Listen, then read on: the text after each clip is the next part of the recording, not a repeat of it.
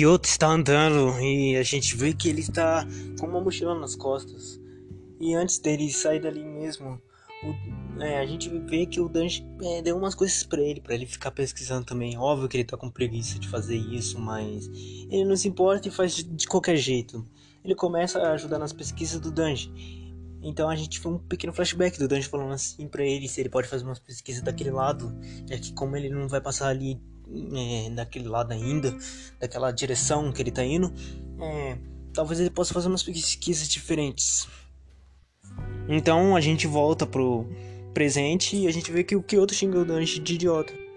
Mas o Kyoto fala assim que ele deve, já que ele fez uma, um favor pro Danji, né? Que, ou que o Danji fez um favor pro Kyoto.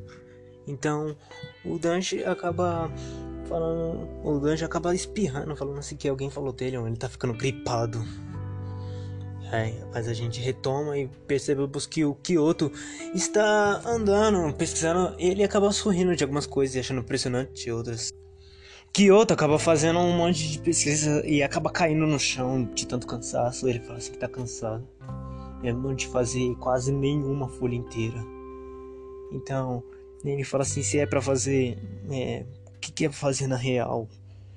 Se é para falar sobre o detalhe de cada monstro, ou se é para falar cor, ou um, desenho deles. Eu acho que é os dois ao mesmo tempo. Ele acha até confuso isso. Ele acaba olhando pro céu e falando assim que o céu tá bem. É, que tá cheio de nuvens hoje. Ele acaba tentando encostar. É, como que se fala? Colocar a mão pro céu, colocar a mão pro alto, falando assim que que ele precisa fazer isso, que é bem importante para ele também. Então ele solta um, ele dá um sorriso e acaba se levantando, né? Ali mesmo ele acaba sorrindo e falando assim pronto, agora ele precisa fazer isso e que como o Dandy não desistiu dele, ou da Nina, ou de qualquer outra pessoa, não vai, ele não pode desistir. Kyoto acaba é, aproveitando uns dias é, longe daquelas pessoas que é o Danji, Nina e Zumi. Ele acaba aproveitando, falando assim que é bem calmo, quieto. Claro, pode ser chato ao mesmo tempo, mas é calmo. Então ele acha impressionante algumas coisas e continua pesquisando. Até que ele chega até um ponto da floresta falando assim que ele não passou nessa parte. Então ele percebe que ele caiu num mal e tanto ele acabou ficando com medo. Mesmo assim, porque tá muito escuro essa floresta. E ele entrou de qualquer jeito, ele acha que ele é burro. Ele começa a se questionar, falando assim, como ele caiu numa armadilha dessa. Então ele ouve um movimento ali, ele percebe um movimento e acaba ficando com medo, né? Fazendo um grito. Então, quando ele olha mais, ele vê que é uma cauda e se acalma. Então ele puxa para frente. A gente vê que não é mais. Então ele acaba percebendo que é um, um lobo com corpo de humano. É tipo um waifu, né? Ele acaba percebendo. Ele fala waifu. Ele acaba achando estranho. Então, do nada, aquele bicho. A gente vê que na real não é ele que tá com medo que outro, mas sim aquele meio lobo humano. Um humano lobo então o Gancho acaba falando assim: qual é o seu nome? Então a gente, a gente percebe nessa mesma hora que sim, isso é bem normal nas cidades. Do nada, a gente ouve a voz daquela criança, que é um moleque que falou assim que entrou naquela cidade, ou naquela floresta, né? E que saiu de longe da mãe dele. E que ele não sabe onde tá. Então o Kyoto acaba falando assim que ele devia se procurar então. E do nada o Kyoto vai embora, negando aquele moleque. Então aquele moleque fala assim que é pra esperar que se ele não vai colocar ele na cidade dele, se ele não vai levar ele pra cidade dele. O Kyoto fala assim que ele não é o Danji. Então o moleque fala assim, como assim? Quem é Danji? Ele fala assim, é um moleque. Ele acaba parando de terminar. Ele não termina a frase dele, não falando alguma coisa do tipo. Ele fala assim: ah, esquece, vamos lá. Ele acaba concordando com aquilo tudo, levando aquele moleque pra fora daquela floresta, né? Sabendo que a saída é por ali perto. Então, quando eles estão chegando, ele acaba chegando, ele acaba percebendo que tá numa cidade é, cheio de humanos lobos ou lobos humanos. São lobos com corpos de humanos. Tem fêmea, homem, mulher, crianças brincando. são lobos com corpos de humano, sim. Então ele fala assim que pronto, aqui é a cidade dele, né? Então aquele moleque começa, ele larga a mão do Kyoto, começa a correr pra cima da mãe dele. Kyoto fica só observando, falando assim que ele precisa passar por aqui, um, ele vai embora. Então ele fala assim, se cuida. Então aquele moleque começa a oferecer para ele ficar ali. E ele fala assim que, então ele fala assim que a, que a mãe dele é, tá convidando ele para comer um pouquinho. Claro que o Kyoto concorda na mesma hora, tá? na mesma hora negando nada. Então ele acaba sentando numa mesa esperando o prato chegar. Então ele, ele acaba provando e vendo que o prato é bem delicioso, tem a cara deliciosa. Então ele percebe mesmo e do nada ele sente um gosto horrível e acaba vomitando aquele prato, caindo de cara na, na mesa, falando assim que tem um gosto muito ruim. Então o pai daquele moleque é, leva aquele moleque pra, pra fora pra lenhar. Ele fala assim que vai lenhar junto com um menino. E do nada aquele menino se apresenta falando assim que o nome dele é. Que o nome dele simplesmente é, é Arvin, né? É Arvin, né? Na real, Arvin, que eu acho que é melhor. Arvin. Então ele, o Kyoto acaba falando assim que o nome dele é Kyoto, né? Óbvio. E que se ele estiver perdido na próxima vez ele não vai resgatar, já que ele não vai estar ali. Então o cara fala assim que ele é bem forte, né? O moleque, por que não vai com a gente? Que eu tô sabendo que não tem nada pra fazer naquele local. Ele fala assim que tá bom, então. Ele acaba concordando e indo pra aquele local. Junto com eles, eles acabam pegando é, madeira. O que outros sim, só observaram só. Vendo que o molequinho tem pouca habilidade com um machado. O que outro observa é simplesmente o pai do moleque que está cortando os machados muito rápido mesmo, óbvio, com algumas é, com alguns erros no corte, mas cortando os, mach... cortando os troncos de árvore, né? Com, com uma facilidade. Óbvio, né? Que o machado é bem pequenininho mesmo. É aqueles machados que você pode segurar com uma mão.